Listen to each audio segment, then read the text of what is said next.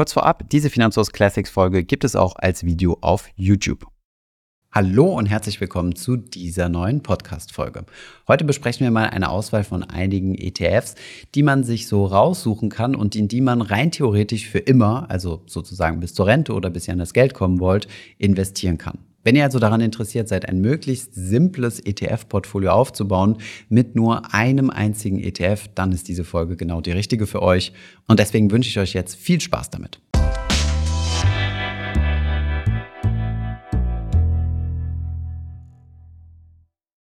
Bevor es weitergeht, ein kurzer Hinweis in eigener Sache. Kennst du bereits unser Finanzfluss Memo? Jeden Freitag liefern wir dir mit unserem Newsletter die wichtigsten Updates und neuesten Finanznews direkt in dein E-Mail-Postfach. In den letzten Ausgaben konnten unsere Leserinnen und Leser unter anderem lernen, was es mit sogenannten LTIFs auf sich hat, warum es so schwierig ist, richtige Zinsprognosen zu treffen oder ob ein Schulfach Finanzen eine gute Idee wäre.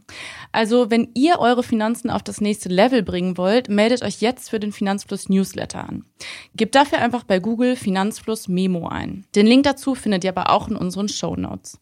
PS, der Newsletter ist natürlich vollkommen kostenlos und eine Abmeldung jederzeit möglich. Und jetzt weiter mit der Folge. Heute schauen wir uns mal an, welchen ETF ich wählen würde, wenn ich heute nochmal bei Null anfangen würde und einfach nur einen ETF aussuchen dürfte. Grundsätzlich macht es vielen Menschen ja Spaß, am eigenen Portfolio rumzuwerkeln und rumzuoptimieren. Viele andere Menschen wollen aber lieber einen einzigen ETF haben oder ein ziemlich einfach zusammengestelltes Portfolio und das dann durchlaufen lassen für immer, beziehungsweise eigentlich eher bis zur Rente. Welche ETFs hierfür in Frage kommen, das schauen wir uns in diesem Video heute an.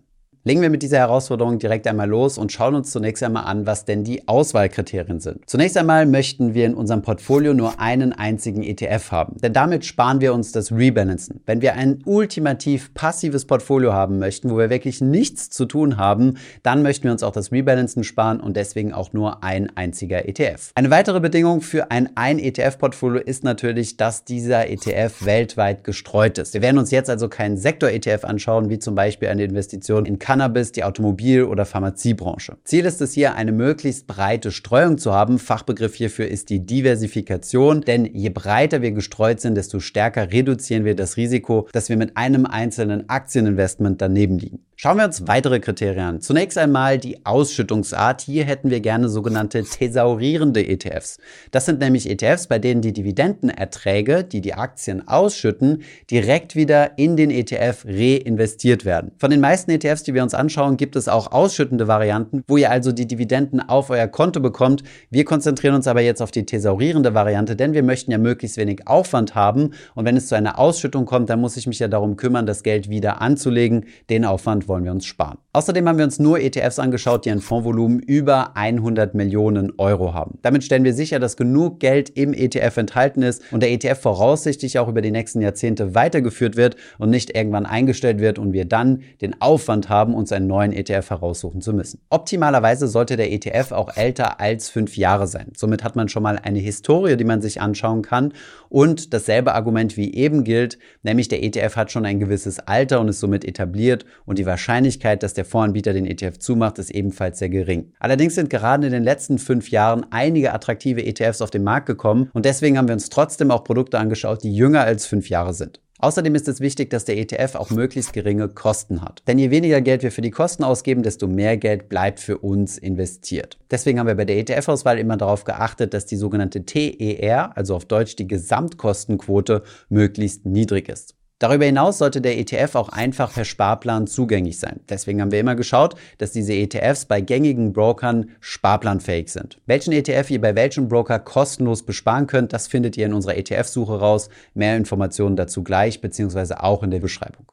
Abschließend lässt sich noch sagen, dass wir keine ETFs mit Währungsabsicherung berücksichtigt haben. Das macht bei weltweit breit gestreuten ETFs keinen Sinn und kostet uns nur sinnlos Performance. Starten wir jetzt mal in die konkrete Liste der möglichen ETFs, die einfach alle Fliegen mit einer Klappe schlagen. Starten wir direkt einmal mit ETFs auf dem bekanntesten Index, nämlich den MSCI World. Im MSCI World sind über 1500 Unternehmen aus den sogenannten Industrieländern, wie zum Beispiel den USA, Deutschland oder Japan enthalten. Sie stellen rund 85 Prozent der weltweiten Marktkapitalisierung an der Börse dar. Es ist also ein wirklicher Weltindex. Enthalten sind dort vor allem die sehr großen bis mittelgroßen Unternehmen, allerdings keine sogenannten Small Caps, also im Deutschen die Nebenwerte. Auf den MSCI World Index gibt es in Deutschland eine große Vielzahl an kostenlos besparbaren ETFs, die unsere Kriterien erfüllen. Deswegen wollten wir uns hier nicht einen einzigen raussuchen, sondern möchten euch diese drei hier zeigen. Alle drei haben ein gigantisches Anlagevolumen von weit über einer Milliarde Euro und sind sehr, sehr günstig, nämlich 0,12 Prozent beziehungsweise bei HSBC 0,15 Prozent TER pro Jahr. Aus der Auswahl unserer drei erfüllt nur der Luxor das Kriterium, dass er älter als fünf Jahre ist. Alle drei ETFs sind thesaurierende ETFs, nur den HSBC gibt es alternativ, wenn ihr das möchtet, auch noch als ausschüttende Variante. Der Nachteil des MSCI World Index ist, dass er nicht ganz weltweit investiert, denn wir haben hier keine Schwellen Schwellenländer drin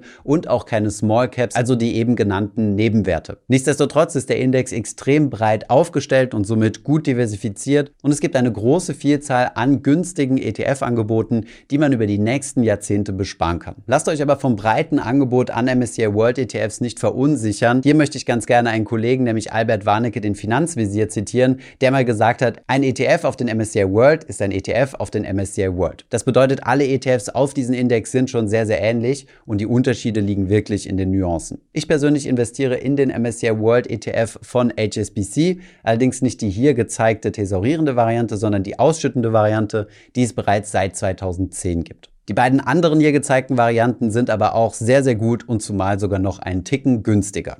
Apropos günstig, kommen wir mal zum nächsten ETF, den man theoretisch ein ganzes Leben lang besparen könnte, nämlich den sogenannten Amundi Prime Global ETF. Zu diesem ETF haben wir mal ein gesamtes Video produziert und dort haben wir ihn liebevoll die Aldi-Variante des MSCI World genannt, weil er halt einfach nochmal ein gutes Stück günstiger ist als alle MSCI World ETFs. Er kostet nämlich gerade mal 0,05% TER pro Jahr. Unsere Kritik an dem ETF war damals gewesen, dass noch nicht viel Fondsvolumen drin ist. Das hat sich seitdem geändert. Mittlerweile sind über 740 50 Millionen Euro in diesem Fonds drin. Abgebildet wird der Solactive GBS Developed Market Index. Solactive ist ein deutscher Indexanbieter und dieser Index dürfte dem MSCI World extrem nahe kommen. Das heißt, wenn ihr nicht unbedingt das Markenprodukt MSCI World haben möchtet, dann ist das eine gute Alternative für euch. Denn von der Aufteilung her ist dieser Index ziemlich identisch. Damit bringt er auch dieselben Schwächen mit. Er investiert ausschließlich in Industrieländer, also nicht in Schwellenländer und in große und mittlere Unternehmen, aber nicht in die Nebenwerte. Wer neben Aktien aus Industrieländern auch in Aktien aus Schwellenländern investieren möchte und auch in Small Caps investiert sein möchte, für den könnte die nächste Option etwas sein, nämlich der ETF Vanguard FTSE All World.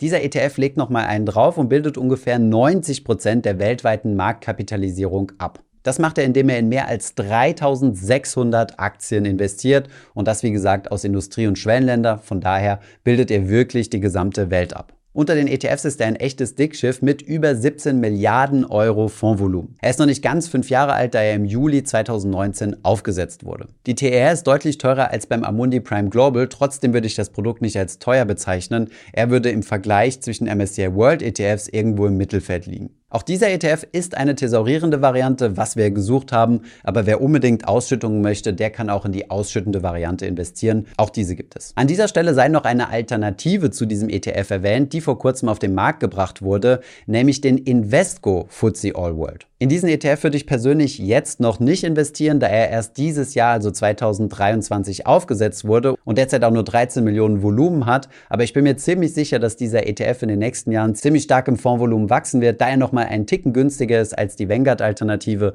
Sein TER liegt nämlich bei 0,15 Prozent. Wer es also nicht eilig hat, sich auf einen ETF festzulegen, der kann diesen ETF ja mal mit auf die Watchlist packen. Schauen wir jetzt noch eine weitere Ein-ETF-Portfolio-Alternative an und das ist der Vanguard ESG Global All Caps. Dieser relativ junge ETF, der im März 2021 aufgesetzt wurde, ist nochmal ein Stück diversifizierter, da er in über 5800 Aktien investiert. Das klingt zwar nach extrem viel Diversifikation, aber hier sind vor allem viele Small Caps drin, die prozentual einen verschwindend geringen Anteil am gesamten ETF ausmachen. Interessant ist dieser ETF aber nicht nur wegen seiner noch breiteren Diversifikation und seinem Investment in Small Caps, sondern weil er gewisse Nachhaltigkeitskriterien mit berücksichtigt. So gibt es einen Filter, der Aktien ausschließt, die in den Bereichen Waffen, nicht erneuerbare Energien oder kontroverse Produkte unterwegs sind. Auch von diesem ETF gibt es eine ausschüttende Variante und die TER liegt bei 0,24 Prozent, also nochmal einen kleinen Tick teurer als der Vanguard FTSE All World. Kommen wir mal zum nächsten ETF, der tatsächlich das Potenzial hat, auch als einziger ETF bis zum Lebensende bespart zu werden